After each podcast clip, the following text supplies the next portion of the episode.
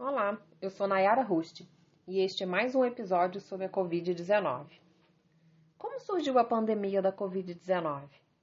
Em dezembro de 2019, foi relatado um surto de pneumonia causada por um agente etiológico não identificado em Wuhan, província de Hubei, centro da China.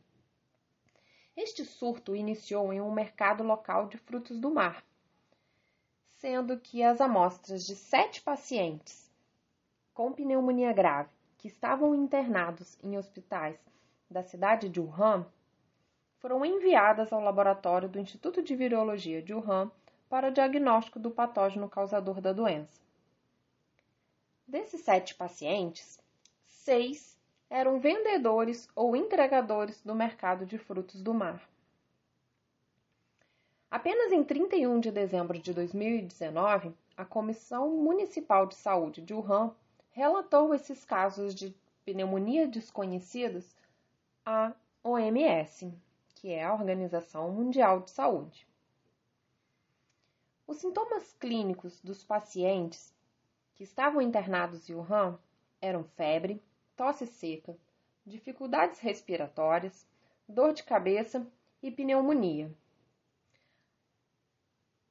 Devido às semelhanças de sintomas e o local de origem ser o mesmo de outras infecções causadas pelo SARS, o mercado, os pesquisadores começaram a buscar semelhanças entre o vírus, que era causador dessa pneumonia desconhecida de Wuhan, e os demais vírus pertencentes à família Coronaviridae.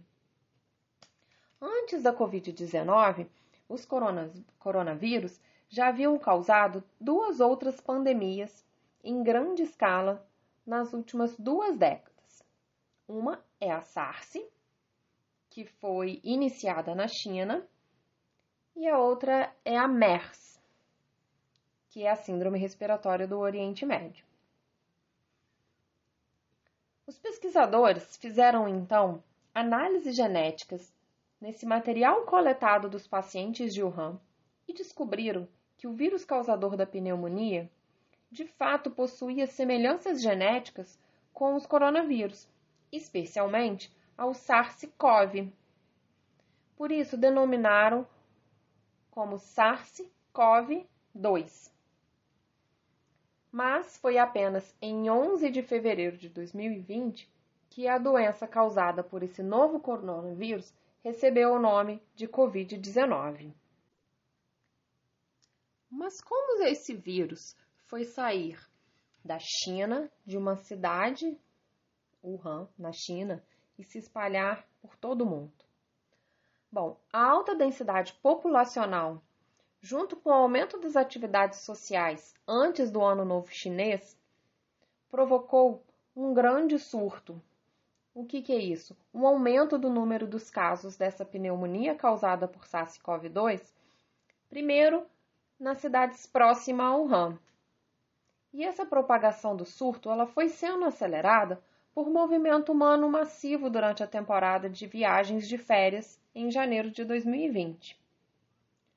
Logo após a confirmação da transmissão de pessoa para pessoa, as autoridades chinesas implementaram um cordão sanitário sem precedentes em Wuhan. O... A implementação desse cordão sanitário tinha como premissa impedir que o vírus saísse de Wuhan e que provocasse uma disseminação geográfica grande da doença.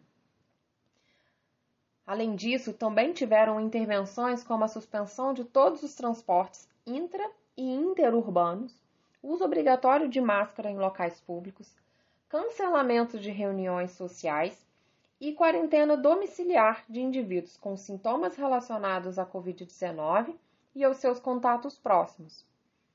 Tudo isso com o intuito de reduzir a transmissão do vírus. Embora esse isolamento de Wuhan tenha surtido efeito na China, principalmente na província de Hubei, em Wuhan, o vírus já havia saído da cidade de Wuhan, já tinha se espalhado para outras cidades da China e também já estava saindo da China. Em 13 de janeiro, foi identificado o primeiro caso de Covid-19 fora da China, que foi registrado na Tailândia. Bom, hoje em dia é muito fácil se locomover entre as cidades e entre os países, inclusive entre os continentes. Dessa forma, esse vírus foi sendo levado para vários outros países. Em 30 de janeiro de 2020, a SARS-CoV-2, ou melhor, o SARS-CoV-2, no caso, a doença causada por ele, foi declarada uma emergência de saúde pública de nível internacional pela OMS. E também em 30 de janeiro, os primeiros casos da Covid-19 foram identificados na Itália. Embora essas pessoas que foram estavam contaminadas na Itália eram turistas chineses.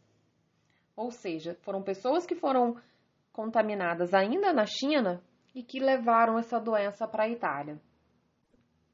Demorou um pouco para o mundo perceber que a Covid-19 era bastante grave. Muitos países não acreditaram no potencial da doença e demoraram tomar atitudes drásticas, como aconteceu em Wuhan, de fechamento da cidade, impedir que pessoas saíssem e entrassem nas cidades. Muitos países até hoje continuam não fazendo isso, o que é, por exemplo, o caso do Brasil, que nunca fechou, fechou de fato as suas fronteiras. Assim, o vírus conseguiu se espalhar de uma forma muito rápida.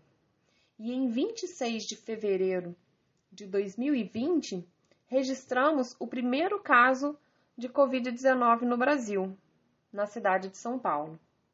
No dia 11 de março de 2020, a OMS considerou a Covid-19 uma pandemia, ou seja, em 11 de março já tínhamos praticamente quase todos os países do mundo com casos registrados de Covid-19. Além das medidas drásticas tomadas em Wuhan relacionadas a esse cordão sanitário, né, que é o fechamento mesmo da cidade, eles também fizeram em fevereiro, no, em meados de fevereiro, é, uma, um, um, massivo acompanhamento dos moradores da cidade de Wuhan. Eles foram de porta em porta em toda a cidade para identificar pessoas que tivessem casos sintomáticos da doença e que ainda não haviam sido detectados, né? ainda não haviam sido catalogados. Essas intervenções, junto com a melhoria dos recursos médicos e a redistribuição de profissionais de saúde de todo o país, esmagaram a curva de epidemia e reduziram a taxa de ataque em Wuhan.